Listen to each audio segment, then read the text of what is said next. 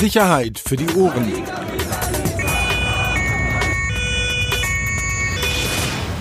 Der Podcast aus Berlin. Herzlich willkommen. Neue Folge des Hurensohn Podcast aus Berlin. Bitte, was ist denn das für ein Einstieg wegen Flair? Flair hat das noch nicht. Nee, nee, die Aufklärung kommt nachher. Äh, gemeinsamer Freund äh, unseres heutigen Gastes. Ähm, ja, wir sind nicht alleine. Wir haben Nick Hein zu Besuch. Schön, dass du da bist. Schön da zu sein. Und Freundin. Genau. Ähm, Axel, stell mal kurz vor, das ist ja eher so, da kannst du, glaube ich, mehr sagen. Wer, wer ist eigentlich Nick Hein? Nee, kein ehemaliger, also ich mach's jetzt einfach mal, darf ich? Ja, klar, hau rein. Also ehemaliger Bundespolizist. Ähm, wir haben uns im Käfig kennengelernt. beim Faustkampf. Als ich dich ordentlich aufs Kreuz gelegt habe, du Ja. erinnerst dich. Ja. Ähm, deswegen war es danach sportlich für dich auch nicht mehr ganz so gut. Ja. Ähm, Ging äh, stark bergab danach, ja. genau, also du warst lange Zeit Bundespolizist, äh, hast deine Ausbildung in Brandenburg gemacht. In äh, Cottbus? Nee, ach, ja, Cottbus. Das ist jetzt das Sportprojekt in Chiembaum. Genau, weil Judoka, Genau. ne? Ähm, warst dann in Köln, Hauptbahnhof. Wie lange? Bis 2014, glaube ich. Bis 2014. Als richtiger Bundespolizist im Rang Ja, ja. eines. Kont Kontrollstreifenbeamter am, im Hauptbahnhof. Genau. Und dann dich aber entschieden, deinen Fokus auf Sport zu legen, weil UFC, Es gab von der, MMA-Kämpfer. es gab von der Bild einen super geilen Artikel, da stand drauf, das ist der härteste Bulle Deutschlands. Und da ist so ein Bild von mir, wie ich, wie ich blutüberströmt so am Schreien bin. Ja. Und das hat die, das hat die äh, Führungsebene der Bundespolizei, also die haben da einfach keinen Spaß. Das wollten sie Das nicht. fanden die nicht so gut. Und ähm, da gab es dann Probleme. Und da musste ich mich dann zum Ende des Jahres entscheiden. Entweder oder. So, und du hast dich für die Profikarriere als MMA-Fighter entschieden Genau, und ähm, bist dann auch nach LA gegangen irgendwann Genau. und hast jetzt im Juni, glaube ich, aufgehört zu kämpfen und bist jetzt Buchautor, Politiker, ähm, äh, Lehrgänge bietest du an, Ja. ne? Einsatz äh, für Einsatzkräfte. Ich bin auf dem Weg hin. Wüste Schlägereien sind das eigentlich im Prinzip. Immer, immer. Ich bin Ja. auf dem Weg hin, ich bin mit dem Taxi gekommen. Der Taxifahrer hat halt gefragt, wo ich hin will. Und mein erster Satz war halt, egal wohin, ich werde überall gebraucht. Aber letztendlich sind wir dann doch hier gelandet. Und also ich kann es dir ehrlich gesagt nicht so wirklich sagen, ähm, auf was ich mich jetzt mehr fokussiere. Die, die Dinge fallen mir irgendwie, irgendwie zu und äh, macht einfach Bock, ne? Also was auffällig ist, du hast, du bist relativ, du bist ja eigentlich aus Köln, ja, und du bist jetzt relativ oft in Berlin. Du knüpfst hier so Kontakte zur Politik auch und ähm, du greifst immer öfter Geschichten auf, die so in Rossi und mein äh, Gebiet fallen, nämlich äh, du bist mit falschen Polizistinnen unterwegs, äh, du gehst in den Görlitzer Park ähm, und äh, machst noch so andere Geschichten, die eigentlich so unser Metier sind, so Crime Reporter, ja. Ähm, ja, wie kommt's? Also ganz im Ernst, ne? Es gibt, glaube ich, keine Stadt in Deutschland, die so verrückt ist wie Berlin. Also was hier auch, ähm, ich sag mal, im Bereich Drogenkriminalität abgeht und einfach geduldet wird, das hast du nirgendwo anders. Und das ist für mich natürlich ein, das ist eine Fund, Fundgrube. Also ich habe jetzt auch mit äh, ProSieben ähm, im Rahmen von TAF ein paar Beiträge äh, gehabt und die, die Hälfte unserer Beiträge ist immer in Berlin. Also es ist nicht so, dass ich sage, lass mal nach Berlin fahren, sondern hier passiert immer irgendwas. Und ich habe ja hier gewohnt, bin sehr gut eigentlich vernetzt und ich liebe die Stadt einfach. Und jedes Mal, wenn ich hier bin, passiert auch immer irgendwas. Also ganz im Ernst, du kannst ja wirklich, du kannst ja blind über die Straße rennen, die Hände ausstrecken, rennst irgendwo gegen, zack, hast du wieder irgendeinen Fall. Also hier ist es echt nicht schwierig, ich sag mal, eine Schlagzeile zu bekommen. Und ähm, ich habe einfach viele Kollegen hier. Also ja, habe mich gestern auch mit ein paar Jungs äh, getroffen äh, von der von der Polizei und die, ich sag mal, die sagen auch, ja, die sehen mich einfach noch als einer einer von von ihnen und das ist ein, das finde ich einfach geil. Was ich beim Durchschauen äh, gestern Abend noch mal so ein paar Folgen ähm, auf deinem YouTube-Kanal mir angeschaut, was ich nicht so ganz begriffen habe, dein, dein Ansatz. Ist das ein journalistischer Ansatz? Also versuchst du Journalismus zu machen? Ist es eher so diese Rolle des Ex-Polizisten, der sozusagen jetzt eben auch mit dem Wissen und dem Auge auch eines Beamten durch die Stadt oder durch Städte geht und gewisse Dinge dann sieht? Das habe ich bei den Beiträgen noch nicht so ganz äh, begriffen. Ja, also man muss dazu auch sagen, der Kanal ist ja eigentlich ursprünglich als Sportkanal entstanden. Ich habe den dann einfach brach liegen lassen und habe gemerkt, bei den Beiträgen, die ich eben auch fürs Fernsehen gemacht habe, dass du wenig Kontrolle über das Endergebnis hast. Und das hat mich geärgert, weil wir echt teilweise auch mit Drogendealern und äh, schon vor, vor zwei, drei Jahren hier am äh, Cottbusser Tor, äh, alle haben gesagt, die kriegst du nicht vor die Kamera. Zack, ich habe die vor die Kamera bekommen. Die haben mir nachher am Cottbusser Tor, ich weiß nicht, so 20 Gramm vor der Kamera hier, äh, wie heißt es, das Hasch, das, das Gepresste, in die Hand gedrückt. Ich äh, war, habe mich totgelacht, ähm, weil vorher halt alle gesagt haben, das geht nicht. Und haben sie es nachher im Fernsehen gezeigt? Nein. Und ich glaube, dass ich das besser kann. Ich glaube einfach, dass ich äh, Beiträge machen kann, die, die näher an der Realität sind, die nicht geschönt sind. Und es ist im Endeffekt auch so ein bisschen wie Polizeiarbeit. Du musst ermitteln. Ihr, ihr wisst selber, wie das ist. Ihr hängt euch da rein, ihr sitzt hier, ihr seid Detectives, äh, eure, euer Job ist im, im Medienbereich, aber ihr, ihr klärt Verbrechen auf. Und das ist Nee. genauso. Wir, klären, wir, wir, wir klären sie nicht auf. Das aber wäre aber, ihr, schlimm, wenn wir aber ihr deckt sie ab. Ihr deckt sie zumindest ab und ihr, ihr, ihr seid teilweise besser informiert äh, als, ich sag mal, die Kollegen. Und das ist eine Sache, das, das will ich, da habe ich einfach Bock drauf. Also das heißt schon ein journalistischer Ansatz Ja. irgendwo, aber dann muss ja dann, so verstehe ich das jetzt, dass du unzufrieden bist mit, mit deiner Mediennutzung, dass Ja. du vielleicht sagst, irgendwie bei dem, was du liest sonst oder was du auch im Fernsehen siehst oder durch deine Erfahrung, jetzt ProSieben hast du gerade gesagt, oder Sat1, RTL, RTL 2, bla bla bla, ähm, dass du ein Stück weit enttäuscht bist, Ja. so, so habe ich das jetzt verstanden, dass da möglicherweise eben über gewisse Dinge nicht mehr so wirklich konkret, also richtig wahr und konkret, ich glaube, bei dir heißt es ja dann Klartext oder dass, dass du Klartext sprichst. Ähm, ist das so? Also fehlt dir das in den klassischen alten Medien? Ich glaube, dass wirklich die Wahrheit viel simpler ist, als äh, sie manchmal dargestellt wird. Und das aus diversen Gründen, ob es Lobbyismus ist oder einfach äh, eine politische Korrektheit oder Vorsicht, dass die Leute sich da nicht so trauen, das, das so ähm, vielleicht darzustellen, wie es ist. Beispiel Görlitzer Park. Ähm, man, man will da sehr, ich sag mal, äh, korrekt sein, auch man will niemanden, wie, wie, wie hat die Bezirksbürgermeisterin gesagt, man will, keinen aus, will keine Gruppe ausgrenzen, aber dass es sich da um, um Straftäter handelt und dass äh, die Anwohner, die wir da äh, interviewt haben, das super, super scheiße und lästig finden, dass wir, während wir da, das musst du dir vorstellen, wir haben da gefilmt, wir haben da eine Frau interviewt im Park und die wird, während ich die interviewe, wird die von einem, von einem äh, Druffi befummelt. Äh, der kommt von der Seite, also ein Dealer. Und, und ich sag mal, sexuelle Belästigung, ich habe ihn dann nach dem Leben getrachtet, hat er sich dann verpisst. Aber das haben wir auf Kamera. Weißt du? Und, und die Leute sagen, ja, das ist ja alles nicht so schlimm. Und ich sehe das ein bisschen, ein bisschen anders. Aber glaubst du wirklich, dass es die Leute sind? Ich finde das nämlich ganz spannend, weil es natürlich so ein Vorwurf ist, den wir ja auch als Mitarbeiter klassischer Medien ja öfter hören mittlerweile. Es ist ja auch ein großes gesellschaftliches Thema. Wie ehrlich wird noch berichtet oder wie viel wird noch berichtet oder wie tief gehen eben Berichterstattung? Beim Görlitzer Park, es gibt Themen, da stimme ich dir völlig zu, beim Görlitzer Park würde ich völlig widersprechen. Ich glaube, es gibt kein Thema, das so unterschiedlich in der Berichterstattung ist. Also du hast Arten der Berichterstattung, wie du wie du es beschrieben hast, auch Aussagen der Bezirksbürgermeisterin. Aber wenn ich gerade diesen Kontrastebeitrag, wir hatten vorher im, im Vorgespräch ziemlich- drüber gesprochen, der war ja auch gut. Also klassisches öffentlich-rechtliches Fernsehen, RBB, eben auch mit Anwohnern gesprochen, die sich ja völlig alleingelassen fühlen und auch völlig verarscht fühlen von der Politik. Also, weißt du, ich versuche so dieses Ding rauszufinden, wo, wo du wirklich so sagst, okay, das ist jetzt meine ganz eigene Nische. Also, wo ich sozusagen reingehe. Und das war so das, was ich verstehen wollte, auch nach, nach dem Sehen dieser Beiträge gestern, wo du wirklich für dich sagst, ey, da können die alle einpacken, übertrieben gesagt, Ja. da setze ich noch einen drauf.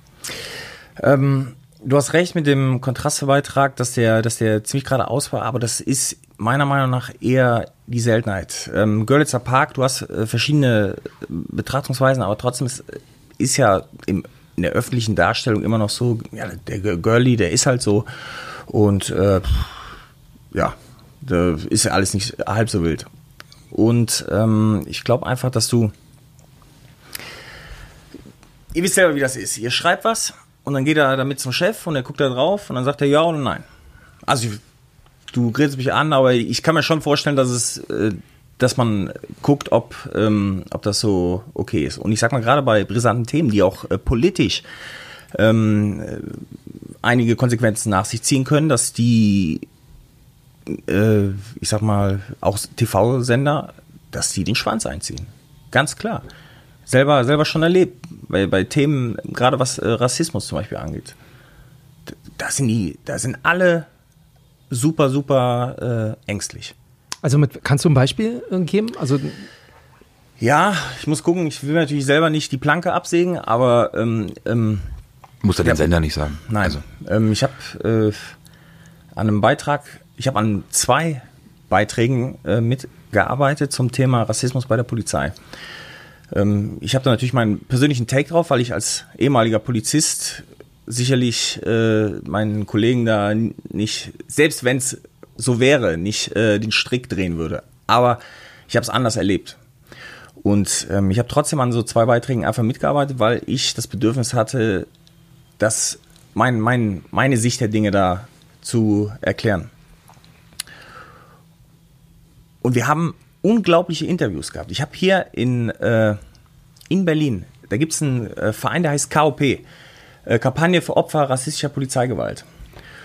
Und da gibt es einen, ähm, da gibt's einen, einen Chef, äh, Biblab Basu, der der finanziert Menschen, die sagen, ich bin von der Polizei rassistisch behandelt worden, damit die damit vor Gericht gehen können. Und ich habe den interviewt und ich wollte wissen, wie der tickt. Weil vielleicht ist es so, vielleicht ist die Polizei rassistisch. Vielleicht hat sich ja was geändert seit 2014, seit, seit vielleicht ist alles schlimmer geworden. Dann habe ich den interviewt, ey, der hat sich um Kopf und Kragen geredet. Er hat Sachen gesagt wie, äh, grundsätzlich ist die deutsche Gesellschaft super rassistisch. Das war der, alle, der erste Satz. Der sagt, jede Kontrolle von einem Farbigen ist Rassismus. Jede Kontrolle. Dann habe ich ihn gefragt, ich habe so ein schönes Beispiel ähm, gehabt mit so Hütchen. Ich habe ihm so Hütchen hingestellt, habe gesagt, hier, das sind fünf, sechs Hütchen. Ähm, unter einem ist, ein, ist eine Kugel. Sagen Sie mir, welche, welche, welches Hütchen? Sagt er, kann ich nicht. Da stellen Sie sich vor, das sind jetzt Menschen, die haben äh, Drogen dabei. Und Drogen sind illegal. Sagen Sie, wie ich da, wie ich da rankomme. Sagt er, ja, weiß ich nicht. Sag ich, können Sie sich vorstellen, dass ich die kontrollieren muss? Dann sagt er, ja. Und dann sage ich, ähm, wenn der jetzt, ich sag mal, wenn es sich da um einen Farbigen handelt oder um einen äh, Nordafrikaner, ist das dann nicht rechtmäßig? Sagt er, nee, das ist rassistisch.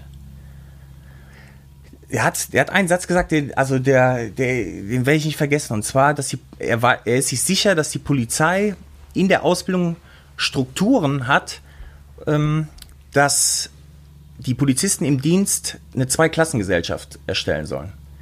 Das ist ein, ich meine, das ist ein anerkannter Verein. Das ist der Chef von einem anerkannten Verein. Der hat sich um Kopf und Kragen geredet. Ich bin nachher, ich bin nachher äh, mit meiner Freundin da rausgegangen. Wir haben uns abgeschlagen. So, das, das, das ist absolutes Gold. Jetzt ratet mal, wie viel davon im Beitrag drin war. Das ist, das, ja. und das warum ist, nicht? Also wa- was war, also gab es Gründe dafür? Warum? Ja, ich bin nicht der Chef. Ich kann, Aber es muss ja wenigstens Versuche gegeben haben, euch zu erklären, warum man das nicht senden will, oder? mehr oder weniger die, die Erklärung war, ähm, dass das so ein bisschen am Thema vorbeigegangen wäre. Wie, deine Meinung, Axel, bist du ruhig? Arbeiten Nee, wir schlechter, arbeiten wir nicht mehr so, wie, wie vielleicht die Leute sich das wünschen? Machen wir keinen Klartext mehr? Braucht es auch vielleicht wirklich dann Leute wie, wie Nick Hein, die eben irgendwo noch hingehen und, und wirklich auch Themen ansprechen, weil wir es vielleicht nicht mehr machen? Also das Also ist ja der so ein einzige, der, nein, der Nein, also einzige, das so- der so- so einzige sehe ich's Vorteil, den Ja. Nick hat, ist halt, er kann halt alleine in den Görlitzer Park gehen, abends um 20 Uhr und, und wird umzingelt von 15 Dealern. Äh, Schwarze Afrikaner, zwei Meter, um 120 Kilo. Äh, Nick würde da rauskommen. Ich würde da nicht rauskommen. Ich glaube, das ist, da wirkt man, glaube ich, als äh, Reporter oder als derjenige, der da berichtet, da auch noch mal ein bisschen anders. Vielleicht schrecke ich nach, weiß ich nicht, ich mache das jetzt seit 20 Jahren, vielleicht schrecke ich in der einen oder anderen Situation schon eher zurück und sage, ach jetzt, warum soll ich jetzt in den Görlitzer Park gehen und da mich mal wirklich hinstellen und die Dealer treffen? Ähm, ich glaube, ich besorge mir meine Geschichten über den Girlie dann anders. Aber ähm, ansonsten würde ich sagen, dieses zu sagen, nee, ich mache das nicht oder ich habe da Angst, ist, glaube ich, der, falsche Ansatz. Ähm, ich, ich sehe das eher so auch nochmal als Gewinn nochmal dazu. Wenn ich mit Polizisten unterwegs bin, halte ich ja auch drauf und, und, und filme das Ja. und lasse auch nichts hinten runterfallen oder, oder, oder sende etwas nicht. Ich kann hier, und das ist der Vorteil, glaube ich, bei uns auch, ich kann ja natürlich auch selber jetzt hier sagen, mein Schwerpunkt ist folgender und ich glaube, das ist ein Hammer-Interview und ich glaube, da kommt bei uns jetzt äh, also ich habe es in den letzten Jahren nur wirklich äußerst, also wirklich ganz selten erlebt, dass irgendeiner mal gesagt hat, überleg, mir, überleg dir doch mal, ob wir das wirklich so aufschreiben können oder ob wir das wirklich so senden können. Ähm, ich glaube, das ist halt es hängt halt von den Typen irgendwie ab. Also, und eben, so wie wir das auch schon besprochen haben, eben davon könnte es hinterher juristischen Ärger geben. Mhm. So, und ähm, bei uns ist das Gott sei Dank kein, keine große Hürde, weil wir haben eine sehr gute Rechtsabteilung. Ne? Und da weiß ich auch, da kann ich mich drauf verlassen. Aber natürlich klären wir bestimmte Sachen mit denen vorher ab. Mhm. So, und wenn die vorher, wenn die einer bei einer bestimmten Geschichte sagen, Leute, wir müssen hier ähm, aufpassen, weil wir haben wir den befragt, haben wir den nicht befragt und manchmal vergesse ich das auch, ne? Haben wir eine Stellungnahme eingeholt, eigentlich weiß man das vorher, wissen wir ganz genau, dass das ein Drogendealer ist oder ist das ein offizieller Parkläufer? So, ja. und dann bist du nämlich am Arsch, so wie wir es jetzt hatten gerade. Zwei das, Gegendarstellungen du gedruckt. Weißt, du weißt ja, dass das nicht unbedingt ein Unterschied ist, ne? ne aber das sagst du.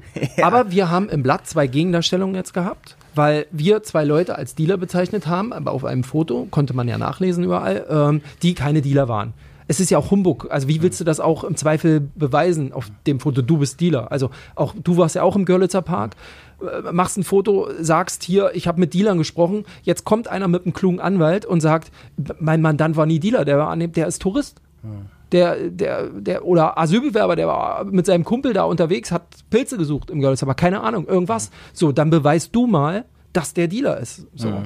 Ich glaube, ähm, das ist vielleicht noch so eine Hürde, die wir eher im, im Kopf haben, als dass wir, oder dann in der Produktion, als dass wir losgehen und aber wie, wie ist es eigentlich, das würde mich interessieren, wenn, wenn du Geschichten machst, wenn du draußen bist, wie, wie stellst du dich eigentlich vor? Also mit, mit welcher, mit welcher Art sozusagen, klar, jetzt mit deinem Namen, logisch, aber in welcher Funktion sozusagen oder in welcher Tätigkeit du jetzt diese Leute ansprichst und sie auch filmen möchtest? Ich bin Bruder. Ich gehe da hin, hey Bruder. Habibi. Habibi. Ist, ähm, also mit, mit allen, also Dealer sind echt ein gefundenes Fressen. Ähm, die das ist vielleicht auch der Vorteil, den ich habe. Ich sehe nicht aus wie ein Journalist. Ja. ich, Pass mal auf, wenn mein Tennisarm wieder repariert ist, mein Freund. Nein, das ist auch so ein bisschen, weißt du, ähm, wenn ich mit denen rede, wenn ich mit dem Augenzwinkern und mit dem Lachen denke, ich so, guck mal, ähm, ich will nichts kaufen, aber ich habe vielleicht ein paar Fragen, ich bezahle dafür auch. Oder ich verspreche dir, wenn ich dich blurre, keiner sieht dich dann sind wir auf einer Wellenlänge. So hat es immer funktioniert. Aber kommt deine Art als Bundespolizist, Ex-Bundespolizist, Hauptbahnhof Köln dir da entgegen? Ich meine, da hat es ja auch mit verschiedensten Leuten zu tun. Das war doch dein Tagesgeschäft, genau mit schwierigen Typen umzugehen. Ich meine, da, da, da ist man dann auch ein Stück weit geschult. Wie geht man auf Leute zu? Ähm, ja. Wie redet man mit denen? Wie spricht man die an? Wann wird es brenzlig? Wann wird es nicht brenzlig? Das sind 30 Jahre Kampfsport. Ey, du hast so viel. Du hast, du hast Polizisten beim Kampfsport. Du hast Milieu beim Kampfsport. Du hast Pack beim Kampfsport. Du hast Akademiker. Du hast alle da. Und du musst mit allen klarkommen. Ansonsten kriegst du auf die Fresse. Und ähm, das ist das. Zehn Jahre MMA, ich habe äh, ich, ich hab mir das, es war auch so ein Punkt, warum ich gedacht habe, ich muss das machen. In den zehn Jahren, in, ähm, in, in, ich sag mal auch Situationen, die ich dann privat über die Leute dann, ähm, ich sag mal, reingekommen bin, habe ich mir gedacht, Alter, wenn, wenn ich hier ein Mikrofon und eine Kamera hätte, ähm, das, das kann ich zu Gold machen. Das glaubt dir doch keiner. Und das ist der Vorteil, den ich sehe. Und ich glaube halt, ich sage auf einem ganz anderen Level. Weißt du, wenn, wenn du, wenn, wenn du jetzt äh, sagst, glaubst du, dass äh, wir unsere Arbeit irgendwie nicht richtig machen? Nein, ihr seid halt auch auf einem ganz anderen Level unterwegs. Und da brauchen wir gar nicht drüber reden, dass ja, ja, also allein die Auflage. So interessiert auch keiner, was, was Nikain zu sagen hat. Noch. Noch. Ja, aber ich glaube, da sind wir längst nicht mehr Gatekeeper. Das weißt du auch. Ein gut funktionierender YouTube-Channel, ähm, ganz ehrlich, ist, lohnt sich finanziell. Ja, und, ähm, und, und nochmal, wir sind gar nicht mehr die Auflage, brauche ich dir auch nichts erzählen, zur Auflage. Ich glaube, wir müssen eher so in Reichweite denken. Und dazu gehört auch bei uns ein gut funktionierender YouTube-Channel. Aber du hast natürlich selber die, und umso spektakulärer dein Material ist, brauche ich dir auch nicht sagen, umso, und du regelmäßig dranbleibst und ein bisschen kapierst, was der Algorithmus so macht. Ich meine, dann bist du doch auch, auch auf dem besten Weg, das selber zu machen, deine eigenen Geschichten zu machen und das am Ende auch zu monetarisieren. Ich will, ich suche auch echt ein bisschen so die Gefahr. Weißt du, wenn du, wenn du dich dafür entscheidest, irgendwie als Bundespolizist die sichere Karriere des Bundespolizisten gegen die noch sichere Karriere des Käfigkämpfers einzutauschen, da ist schon klar, dass bei dir äh, nicht was gerade läuft. Und ähm, mir macht das, ich, ich brauche das einfach. Ich brauche dieses, was andere vielleicht sich nicht trauen, das will ich machen. Ich versuche seit Wochen in die Riga Straße reinzukommen. Also nicht in die Straße, sondern äh, Ins Haus. ins Haus rein. Ich will da reinkommen. Alle, ja, ein bisschen verrückt und das sind Fallen und die, die, ich bin so kurz davor. Ich bin so kurz davor. Ich will da rein. Ich will der Erste sein, der, der die Leute da interviewt. Weil das einfach geil ist. Wenn du das auf, auf YouTube, ja, das ist auch, das ist doch der, der Knaller. Das ist doch der Knaller. Und da muss halt auch, du, du, das ist ja das Geile auch an, an eurem Job. Du, ich wollte immer so ein Cop werden wie damals, äh, wenn, wenn du hier Beverly Hills Cop, äh, Axel Foley, weißt du, äh, so nicht ganz nach den Regeln, weißt du, immer so ein bisschen, aber er kommt doch ans Ziel, gutes Herz, ja, aber ein bisschen, ein bisschen abgedreht. So wollte ich immer sein. Und das ist natürlich bei der Polizei dann in der Realität dann doch ein bisschen anders. Aber jetzt ist das genau das. Also dann ist es ja so eine Mischung dann so ein bisschen aus, das klingt jetzt ein bisschen abwertend, gar nicht gemeint, Hobbycop und Journalist. Ja. Also so diese beiden Dinge Ja. irgendwie miteinander verbinden. Ja. Auch mit dem Ansatz aufzuklären, ich meine jetzt nicht aufklären über, über, über Tatsachen oder über Inhalte, sondern wirklich auch vielleicht auf Straftaten aufklären. Also ist das immer noch so ein Ansatz? Oder? Mhm. Absolut, absolut. Ja. Ja, andererseits denke ich mir, du verschaffst, also man muss wissen, auf einem, äh, du hast ein, ein Video gemacht, da sprichst du mit einem, äh, einem so knallharten Neonazi, Ja. wie es ihn sonst in Norddeutschland nur Ja. selten gibt, ne? muss Ja. man sagen. Und ich muss sagen, ich bin, wir beide, Rossi und ich, sind grundsätzlich immer Fans von, wir lassen, wir reden auch mit der anderen Seite. Immer. Aber die, Immer. die Gefahr, dass man solchen Leuten natürlich auch eine Plattform verschafft, ja, oder weil man eben keine journalistische Ausbildung hat und vielleicht an den richtigen Stellen auch nicht nachfragt, die ist ja schon da. Ja, So, absolut. das heißt, die Vorwürfe könnten ja durchaus kommen, dass man sagt, die sind gekommen. du gibst dem eine Plattform, ich meine, wie viel Abrufe? 200.000? 200.000. 200.000 Aufrufe. Du gibst dem, dem kleinen Lasse aus, also ich sag mal, dem kleinen Lasse aus, aus Braunschweig eine Plattform, der darf ungehindert ähm, da irgendwie seine, seine Sülze abgeben und du fragst an den entscheidenden Stellen nicht, möglicherweise nicht nach. Also das muss dir auch bewusst sein. Also nur allein die geilen Bilder zu haben. So, da, das reicht eben nicht. Das mag für den, damit magst du dann bestimmt irgendwann mal Geld verdienen, aber die Frage ist, ob du dann auch nur Geld verdienen willst oder willst du wirklich was sozusagen zur Aufklärung beitragen, für etwas für die Gesellschaft tun, indem du über Missstände berichtest? Ich glaube, das ist ein ganz schmaler Grad. finde. Das, du hast es perfekt beschrieben und es ist genau auch das, worauf ich eigentlich geil bin. Ich habe den Lasse in einem Beitrag gesehen von Panorama. Ähm, das ging los, Nazis bedrohen Braunschweiger. Und dann siehst du, wie der da auf dem Fahrrad hinterherfährt, äh, hier so, so zwei Linken, und ähm, die da irgendwie durch die Stadt jagt und dann, wie er dann noch dem, dem Jansen da, ich sag mal, so eine Morddrohung aus, ausspricht. Und dann habe ich unter diesem Beitrag auf Twitter habe ich einen äh, Kommentar. äh, Das war übrigens der, der Tom Schreiber hatte hatte das äh, irgendwie retweetet und dadurch habe ich das bei mir auf der Timeline gehabt, habe darauf habe mir dieses Video angeguckt und sehe diesen diesen Lasse, wie er da wie er da Schattenboxt. Und habe ich totgelacht und habe gedacht, der gefährliche Nazi. Also wenn der so gefährlich ist, wie er Schattenboxt, ne, dann da brauchst du aber keine Sorgen machen. Habe dann drunter geschrieben, Fakt ist, lasse er Schattenbox wie ein Vollpfosten. Und was passiert drei Wochen später? Lasse er antwortet. Wie? Wie, wie, wie kommst du darauf? Und ähm, dann haben wir uns so auf Twitter hin und her. Und was mir aufgefallen ist, der ist die ganze Zeit respektvoll geblieben. Also der gefährliche Lasse, ähm, der vom SEK äh, regelmäßig, der jetzt auch nach dem, äh, was in Halle passiert ist, dann hat er, äh, hat er auf seiner, der ist auch auf Instagram, hat er dann äh, gepostet, wie die, wie die Behörden ihn dann äh, besucht haben der ist mir gegenüber sehr, sehr respektvoll gewesen. Da habe ich gedacht, da ist Potenzial. Weil ich will wissen, wie so ein Typ tickt. Ich will wissen, was einen 21-Jährigen dazu bewegt, so eine, so eine äh, Einstellung zu haben. Also das, das, muss euch, das muss doch jeden interessieren, was das für Typen sind. Du willst doch, sagen wir mal ganz im Ernst, dieser, dieser, dieser Täter aus Halle, dieser Wichser, sagt mir, dass ihr nicht wissen wollt, was bei dem in der Birne abgeht. Und du hast immer die, ich weiß, du hast immer die Gefahr, dass du natürlich äh, so einer kranken Ideologie irgendwie auch eine Plattform gibst. Aber das, Aber wie ordnen das ein? Ja, das würde ich gar nicht mal so sehen. Ich habe da einen Beitrag gesehen über den, über den Attentäter aus Halle. Ich muss ehrlich sagen, ich, das war so der Klassiker, das ist so, man, man sieht, du hast ganz viel gelesen zu dem Thema, hast dir die Informationen zusammengewürfelt, hast die auch dann so, was, was mich dann so manchmal stört, dass man das auch nicht offen kommuniziert, woher man das eigentlich weiß. Also es machen viele, finde ich, YouTuber auch, also die Informationen dann über den Täter als solche verkaufen, die du ja nicht recherchiert hast, sondern die du irgendwo gelesen hast. Das Kleinigkeit, aber nur sowas, was man so beim Lesen merkt, weil das halt eben auch ein Gut ist. Also das ist eben auch mit Aufwand verbunden, ich jetzt nicht, aber bei Kollegen, da ist es, glaube ich, dann einfach nur so fairnesshalber. Und da finde ich das, bin ich völlig bei dir. Und ich verstehe auch dieses Argument bei Lasse, bin ich 100% dabei. Ähm, bei diesem Täter aus Halle ist natürlich nur das Problem, und das ist ja der Unterschied äh, zu, zu Lasse, er sitzt in Untersuchungshaft. Wie gehen wir jetzt, also wie geht man jetzt wirklich an diese Person heran, beziehungsweise an das Verstehen dieser Person? Was jeder möchte dann, wenn er das sieht und wenn er diese Tat gesehen hat, beziehungsweise auch das, was er vorhatte, offenbar ja und was geplant war, wie kann man wirklich seriös das erreichen, was du gerade als Ziel gesagt hast, was glaube ich alle haben. Also wirklich mhm. zu verstehen, wer ist der Typ. Mhm. Das geht ja los, wir haben letzte Woche drüber gesprochen, auch über dieses Thema mit dem Video oder mit dem Stream, den er gemacht hat. Ich habe da letzte Woche auch meine Meinung dazu gesagt, die ich grundsätzlich auch bei diesen Themen äh, so finde. Diese Videos, diese Streams sind aus meiner Sicht teilweise extrem wichtig, um diese Person auch zu verstehen. Ja, es geht nicht um absolut. den Voyeurismus.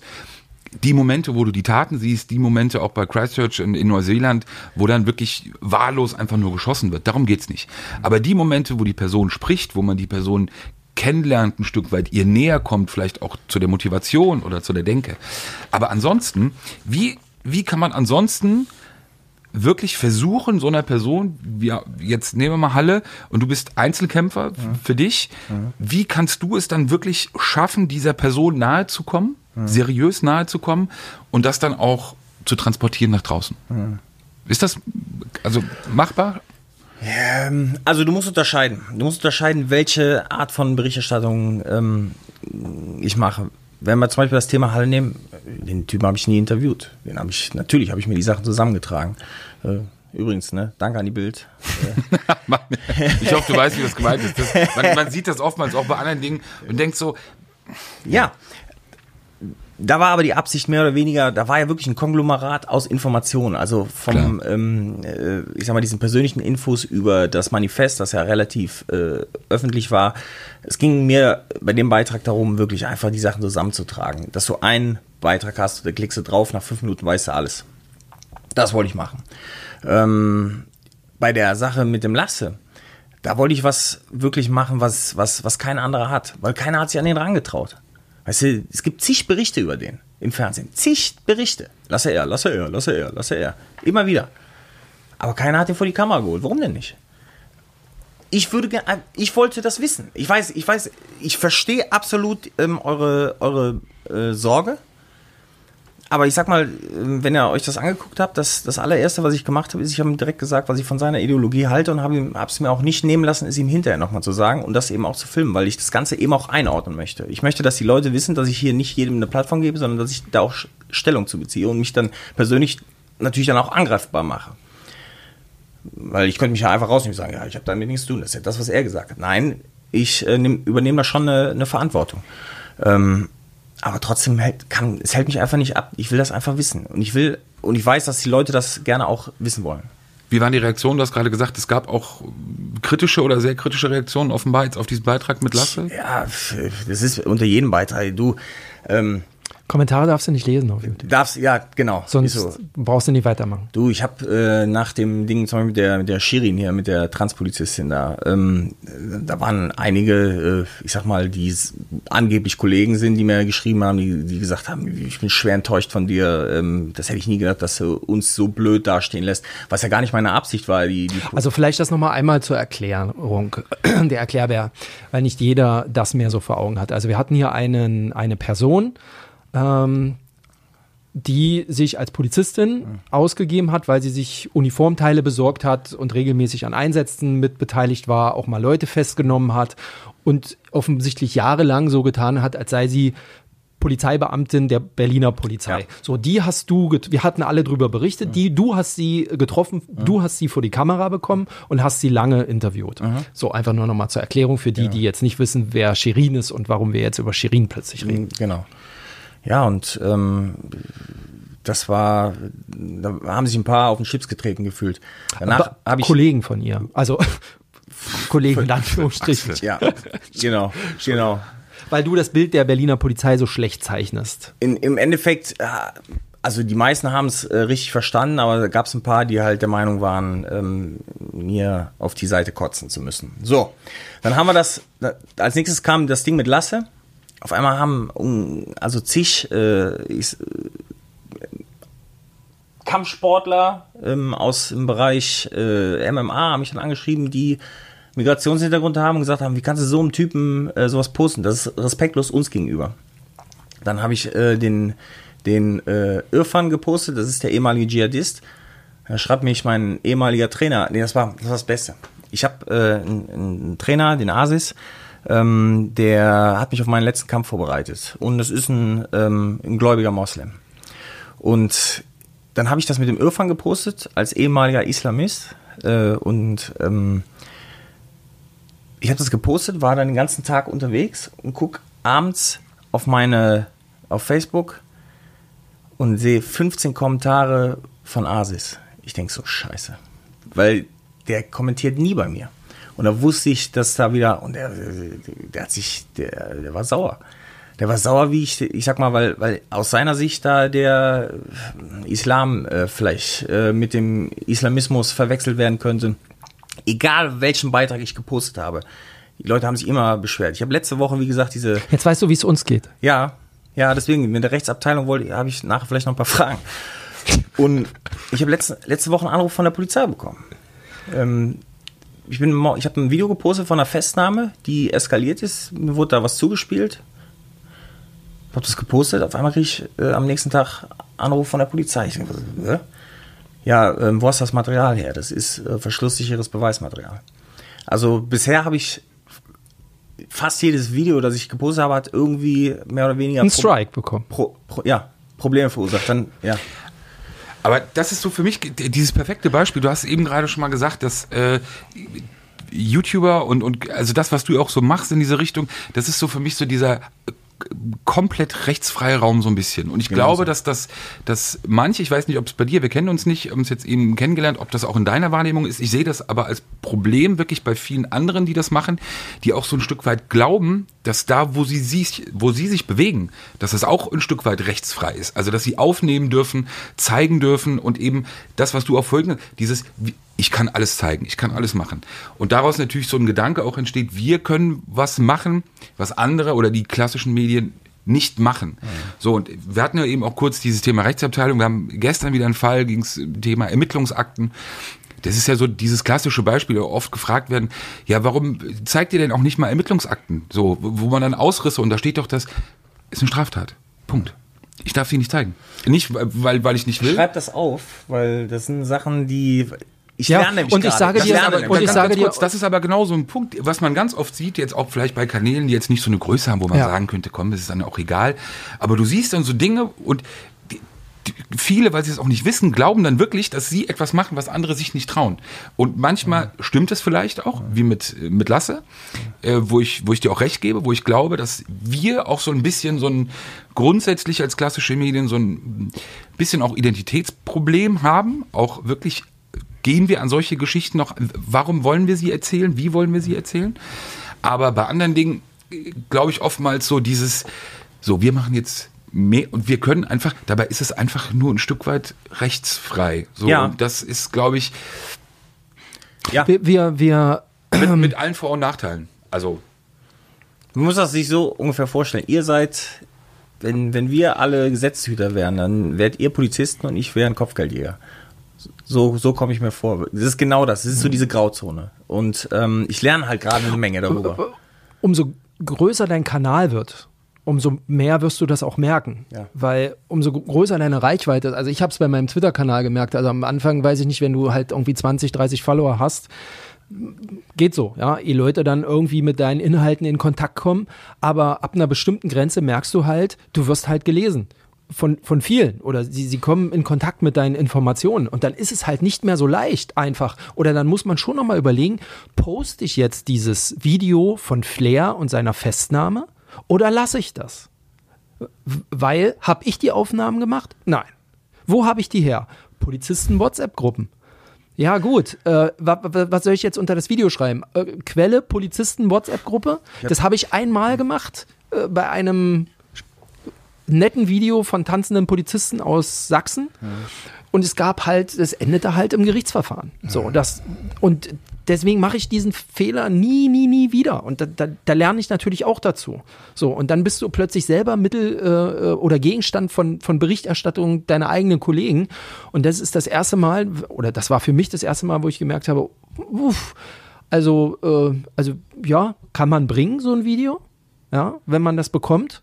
Aber dann muss man auch wissen, ja, auch wenn es die Realität ist, was daraus äh, irgendwie ähm, entstehen kann, ne? oder was da passieren kann. Und es ist nicht so, dass wir die Info ja nicht hatten mit dem Flair-Video oder dass wir es nicht hatten.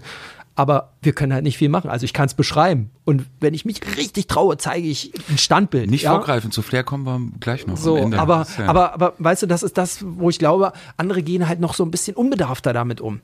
Die hauen halt erstmal raus und sagen, hey, guck mal, geil. Und die merken ja auch, hier, 200.000, ja, Abrufe ist eine mega Hausnummer. Mehr davon, so. Aber irgendwann ähm, kommt dann halt mal einer um die Ecke und sagt, schönen Gruß, aber pff, wo haben sie es her? Ähm, ist mein Material. So, und jetzt mal hier 20.000 Euro, weil sie haben es ja auch noch Sat 1 Pro 7 RTL verkauft. Dann mal her jetzt hier. Ich habe jetzt ungefähr elf Videos, also wie gesagt, seit einem Monat ist der Kanal wieder on. Ich habe jetzt ungefähr elf Videos hochgeladen. Davon sind fünf gesperrt worden, zwei äh, sind in der, in der Zeitung äh, abgelichtet worden und äh, wegen zwei wurden polizeiliche Ermittlungsverfahren eingeleitet. Und, äh, und Herzlich eins- willkommen in unserer Welt. und eins, äh, das mir zum Nachteil gereichen könnte. Dann, ah ja, und noch äh, von der Produktionsfirma habe ich auch einen Anschiss gekriegt, äh, die für D-Max arbeitet. Weil das, also ich bin, ich, ich lerne ich lerne gerade. Deswegen, also wenn, wenn ich in einem Jahr, wenn der Kanal in einem Jahr noch da ist, dann sehe ich das wahrscheinlich dann auch ein bisschen anders als vielleicht jetzt. Man muss das mal kurz erklären. Ich habe das gestern in deinem Video nämlich auch gesehen. Ich glaube, viele Nutzer wissen das gar nicht. Korrigiere mich, wenn ich Unsinn erzähle bei YouTube. Aber es ist ja offenbar so, dass jeder erstmal jedes Video sperren kann. Ich muss dann begründen, natürlich, warum. Und wenn sich dann natürlich auch rausstellt, dass ich jetzt gar keine Befugnis oder gar kein Recht hatte, irgendwas sperren zu lassen, habe ich natürlich am Ende das Problem. Aber per se kann jeder jedes Video erstmal sperren lassen. Ja, du kannst über Urheberrecht, ähm, kannst du Videos erstmal vom, vom, von der Plattform nehmen lassen.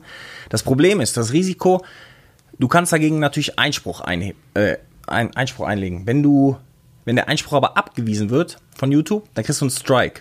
Und wenn du drei Strikes hast, dann wird dein Bist du Kanal raus. gesperrt. Hm, Okay.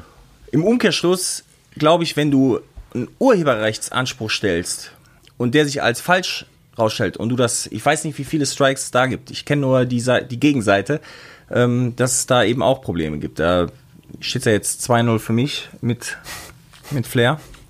Ähm, aber trotzdem ähm, geht das und das geht schnell.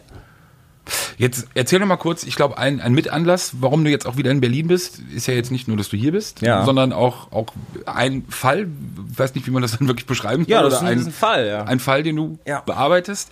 Ähm, was kannst du erzählen? Weil das ist ja wirklich extrem spannend. Ja, also ich kann es nicht glauben. Es gibt ja in Berlin, äh, sage ich euch unter der Hand, äh, es, gibt ja, es gibt das Koks-Taxi. Mehrere. Mehrere, ja, ganz viele. Und die Strukturen vom, vom Koks-Taxi, die sind so, also es ist einfacher, Koks in Berlin dir an die Haustür liefern zu lassen, als bei Ama- Amazon was zu bestellen. Weil die Lieferung kommt auf jeden Fall. Ich hab, Weil ich die DHL-Fahrer auch mit ausliefern, oder? Also man muss es noch mal ganz kurz, auch da mache ich jetzt kurz einen Erklärbär, weil ich glaube, viele sich das auch, auch vielleicht älteren, älterer Generationen gar nicht vorstellen können. Das ist ja kein, kein Synonym gewesen, sondern Koks-Taxi ist wirklich so zu nehmen, wie der Begriff es auch sagt. Ja. Also es ist wirklich so, dass man eben über gewisse Arten, Kanäle Drogen bestellen kann und ähnlich dann wie ein Taxi, das dann kommt, kommt dann eben auch ein Fahrzeug. Also das muss man wirklich noch mal kurz erklären. Es ist halt so. Punkt. Also, das Also eigentlich brauch, also eigentlich gehen doch nur noch die Deppen in Görlitzer Park, oder? Kann man dazu also sagen? das habe ich mir, das hab ich mir da- gestern auch gedacht. Da brauche ich doch nicht, nicht mehr hingehen und mir das antun, dass ich da von einem ehemaligen UFC-Fighter angequatscht werde. Was machen Sie hier? Ja, ähm, ich bin hier Drogen kaufen, Polizisten mir auflauern, der Dealer mir eine überzieht, ich irgendwie scheiß Zeug kaufe, sondern eigentlich kann ich doch das alles via Social Messenger. Habt ihr das Video Bestellen. gesehen mit dem, mit dem Klaas, äh, wo der Ja. seine eigenen nee. Koks-Karten in den Clubs verteilt hat und dann haben die ihn angerufen, weil sie Koks bestellen wollten. Und der hat ist- Obst geliefert. Und der hat wirklich Obst geliefert. Ist ja hier, also, Ja. genau. Und ähm, das, diese Struktur ist offensichtlich auch schon wieder Steinzeit, ist alles wieder überholt. Ähm, das läuft größtenteils über, über Messenger, über diese ähm, Telegram Messenger oder, oder Trema halt. Du kannst halt da, da Gruppen äh, machen. Ich bin jetzt in so einer Gruppe drin ähm, und also während wir hier sitzen, ich weiß nicht, hast du das, hast das Handy, Handy hier? Ich kann mal, kann mal kurz reingucken. Ich meine, Sind wieder 200 Angebote für günstigen Koks. also ich gucke jetzt einfach mal. Cannabis. Ich, genau, ich gucke jetzt einfach mal hier rein. Ähm, na, wo haben wir es? Wir nennen natürlich jetzt keine Namen, um keine Werbung zu machen. Ja, ähm, also hier. Ich brauche Morphin und Tramadol in der Nähe der Hermannstraße äh, vor, vor fünf Minuten. Ein anderer fragt, ähm, ähm, ich brauche Masterkusch. Ich weiß nicht, was es ist. Krass. Ähm, Oh. Kennt sich jemand Das aus? ist meine, ist meine Bestellung. anderer, anderer, anderer will einen wegstecken, der braucht Viagra in Kreuzberg. Alex braucht äh, LSD in Kreuzberg. Ähm, Jetzt? also wie gesagt, jetzt Mittwochvormittag. Ja, ja, die Leute bestellen gerade. Also du kannst einfach, du bist in dieser Gruppe drin und ähm, dann bestellst du dir, was du brauchst. Ihr wollt ihr mich eigentlich verarschen? Das passiert hier in Berlin. Ja, Jeder weiß es. Ja. Jeder weiß es. Warum rufen, wie wie kann das denn sein, dass die Polizei da nicht äh, dran ist? Und möglicherweise habe ich ja ein Dokument, das erklärt, warum die Polizei da nicht dran ist. Und das ist ein ziemlicher Skandal. Und ähm, deswegen bin ich hier. Ich will da gerade, wie gesagt, auch wieder in eigener Regie eine, einen Beitrag drüber drehen, den ich dann auf YouTube raushauen möchte. Und Auch da wieder der, die Frage mit dem Ansatz. Zu zeigen, was für dich Missstände sind oder Ja. versuchen aufzuklären. Also wirklich dann auch möglicherweise, wenn du dann sowas wie der Art, das liegt ja fast nahe, so einen Selbsttest machen würdest, dann über so einen Kanal, auch versuchen, die Person zu identifizieren. Also dann wirklich auch diese Hobbycop-Tätigkeit. Oder ist eher der Missstand für dich das, was im Vordergrund Es geht mir um den Missstand. Ich will das, ist, ich, ich habe Fragen.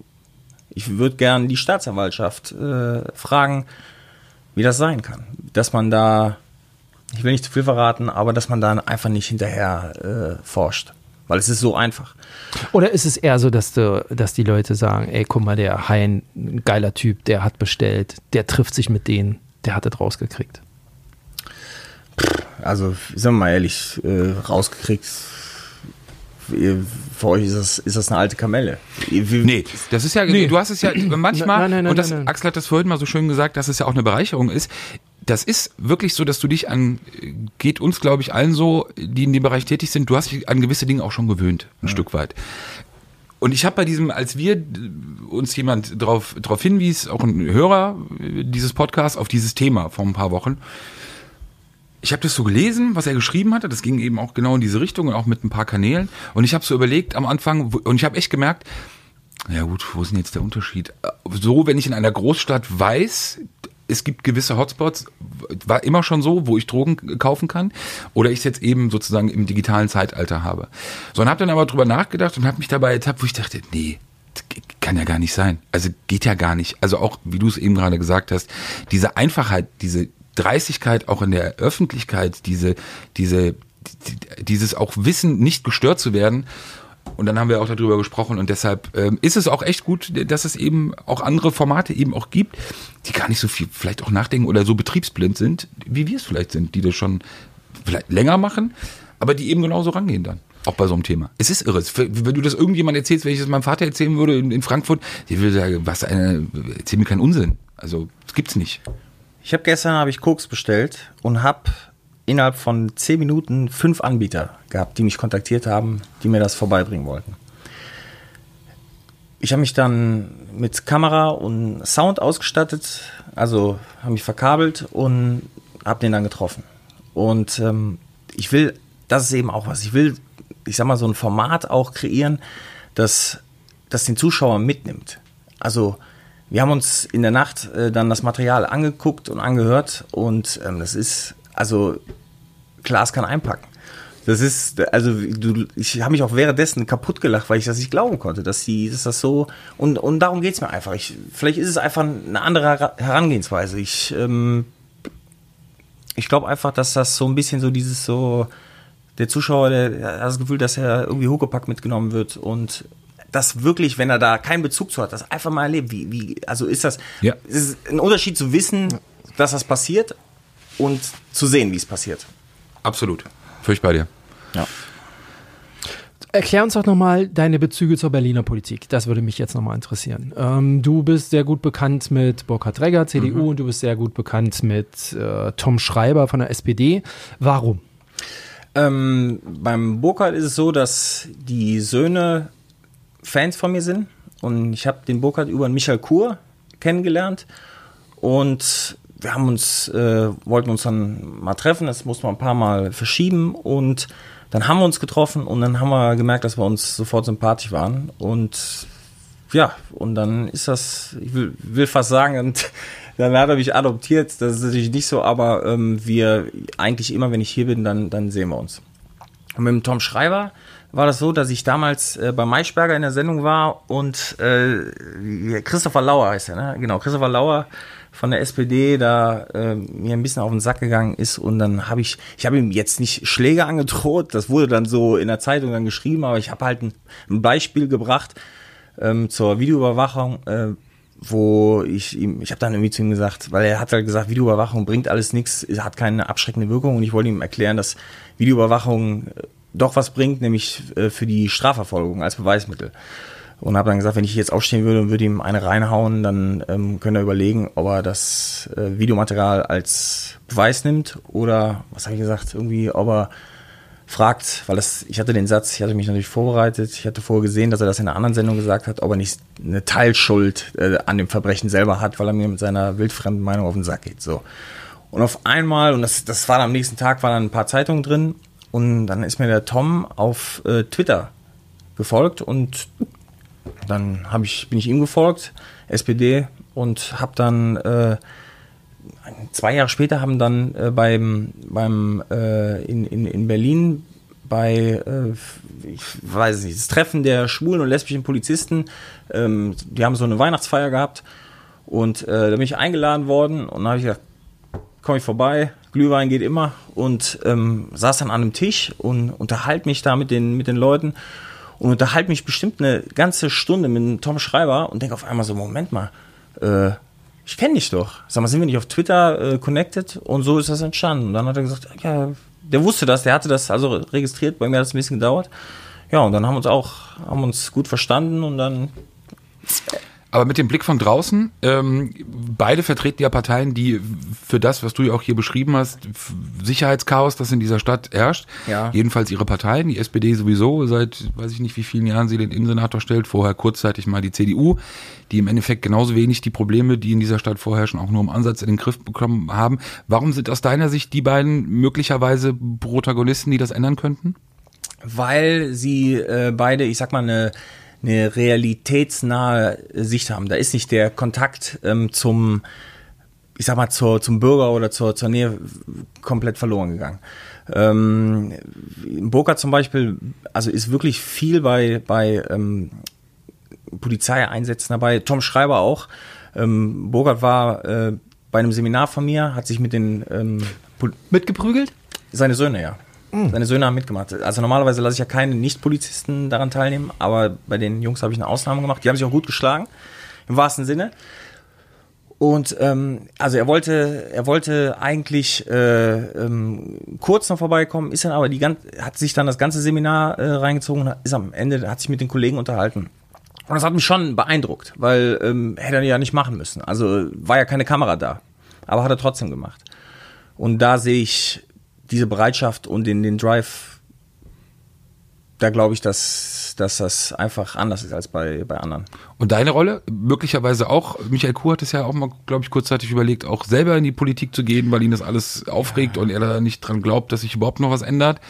zusammen mit ihm eine Partei gründen mit, mit, mit Kur? Oder gibt's Ambitionen? Also ist es so ein Gedankenspiel, in die Politik zu gehen? Ich, äh, ich sehe das ein bisschen, ähm, ich will nicht sagen realistischer, aber ähm, du, also wenn du in die Politik gehen willst, ne, du, da musst du schon ein bisschen auch Ahnung vom Fach haben. Und da musst du auch Ahnung vom, vom, von diversen Bereichen haben, die über Sicherheit hinausgehen. Ja, ich muss ganz ehrlich sagen, ich kann nichts zur, äh, zur Bildungspolitik aus Berlin sagen. Ich kann nichts zu den Wohnungs... Äh, äh, wie, wie heißt das hier? Die, die, die Mietendecke. ja, genau, kann ich nichts zu sagen. Ja, und ähm, ich glaube, dass ich mehr Möglichkeit habe, ich sag mal, auch was zu verändern oder besser zu machen, indem ich einfach gute Berichterstattung mache.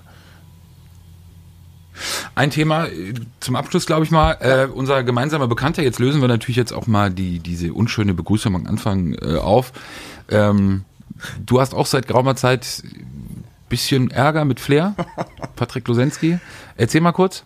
Ja, das war, ähm, ich habe, ich bin aus Berlin gekommen und dann habe ich auf der Fahrt ähm, haben- hat das Handy die ganze Zeit gebimmelt und dann, also es ist ja schon so, dass, dass viele äh, Kollegen oder, oder Follower von mir, die wissen, dass ich Polizist bin und so Themen behandle, ähm, mich immer unter Beiträgen markieren und an dem Tag kam das halt, ging das im Internet rum und auf WhatsApp, wie Flair da die Streife äh, zur Sau macht. Ja, und das, äh, das habe ich mir angeguckt, habe gedacht, da äh, muss man was zu sagen, weil, äh, ja, muss man einfach. Und habe das dann gemacht. Und es ist also wirklich, ich habe auch persönliche Zuschriften von Kollegen aus, aus ganz Deutschland bekommen, die wirklich gesagt haben, alter Schäde, danke, danke, danke, weil es geht uns so auf die Eier, weil ich sag mal, Flair, das ist jetzt eine prominente Variante von dem, was wir jeden Tag erleben. Ja, diese Respektlosigkeit, das kann doch nicht wahr sein. Ja, und ich habe mir dann eben einen Spaß gemacht, habe äh, hab dieses Video dann hochgeladen, hab's aber, ich sag mal noch, ich finde relativ human äh, gemacht und am nächsten Tag war es auf einmal nicht mehr da. Wegen Urheberrechts. Also du hast das ähm, kommentiert. Ich habe es kommentiert, habe die Situation kommentiert, habe meine Meinung dazu gesagt äh, zu, zu Flair. Das Video hieß Flair, du Schwanz, weil er du Schwanz äh, die ganze Zeit äh, damit äh, rumgeschwanzt hat und dann haben wir das, äh, wie gesagt, am Tag war das wieder unten und das hatte wirklich, das war so durchgestartet, das allererste Video, das hatte irgendwie nach, nach einem Tag 30.000, also das war unglaublich. Ich meine, für meine Followerzahl ist das äh, unverhältnismäßig viel für einen Tag. Und dann war das weg. Und das, ähm, ja, und dann habe ich ein, ein zweites ähm, Video gemacht, weil ich habe ja gemerkt, er hat, eine, er hat eine Urheberrechtsverletzung angeklagt. Er hat gesagt, das Material, das ich gepostet habe, das jeder andere auch gepostet hatte, die, Bilder hat es auch gehabt, ähm, das, dürf, das darf ich nicht benutzen. Aber alle anderen durften. Und dann habe ich gedacht, ja okay, das ist doof. Ähm, dann muss ich das halt irgendwie anders machen. Habe ich mich hingesetzt und habe äh, hab dann die Szene nachgespielt ähm, und habe dann das nochmal äh, eins zu eins wiedergegeben mit einem mit einem äh, Gummidildo, mit so einem Gummischwanz. Und die Polizisten waren Kartoffeln. Und Kartoffeln, genau, genau. Und ähm, dann habe ich die, dieses Video halt gemacht ähm, und einen Tag später hat der Flair wahrscheinlich hat das gesehen, hat gedacht, uh, da bin ja ich, weil das halt so echt war und hat schon wieder eine Urheberrechtsverletzung ähm, rausgehauen und dann wurde das, war das Video wieder runter, aber ist dann wieder, wieder hochgekommen, nachdem ich dann Einspruch eingelegt hatte. Und dann habe ich darüber nochmal ein Video gemacht und da war überhaupt nichts, da war kein, doch, da war auch ein Gummischwanz drin. Ähm, und das hat er auch äh, runternehmen lassen. Also er hat insgesamt drei Videos von mir äh, sperren lassen. Zwei sind aber wieder online gegangen.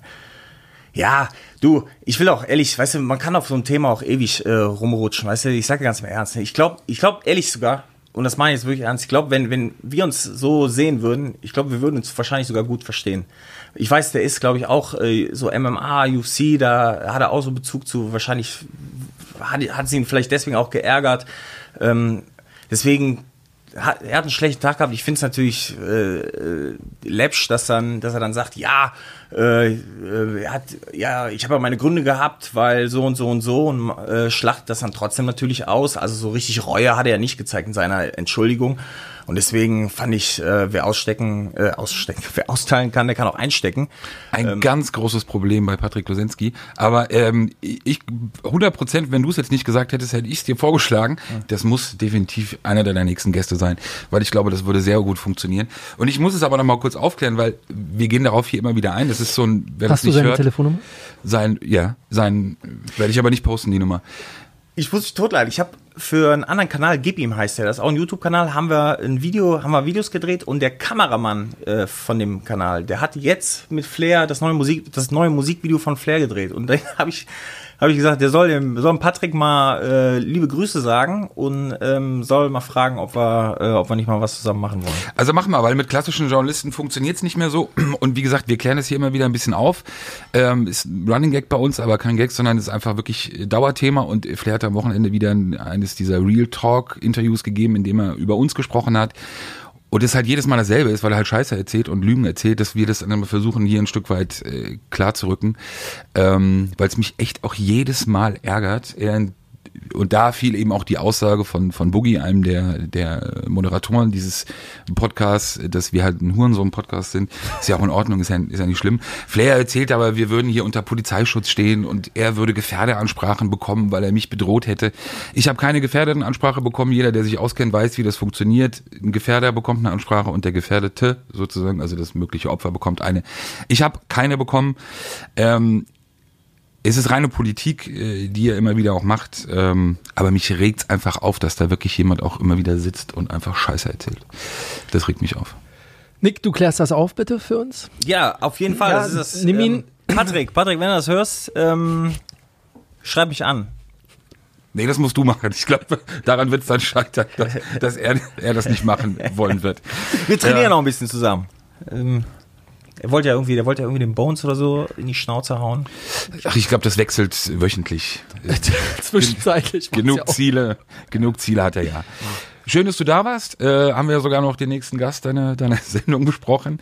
Ähm, ja, gespannt auf das, was ja in naher Zukunft dann kommt, was du eben auch äh, beschrieben hast. Bin da sehr gespannt und auch ehrlich gesagt sehr gespannt, wie das weitergeht, weil ich glaube, auch dieses Ding nächste Woche, diese, diese rechtlichen Probleme, aber echt sehr gespannt, verfolgt das aufmerksam und ja, Ja, an euch vielen Dank fürs Zuhören. Euch ein schönes Wochenende. ciao, ciao. Ciao. Sicherheit für die Ohren. Der Podcast aus Berlin.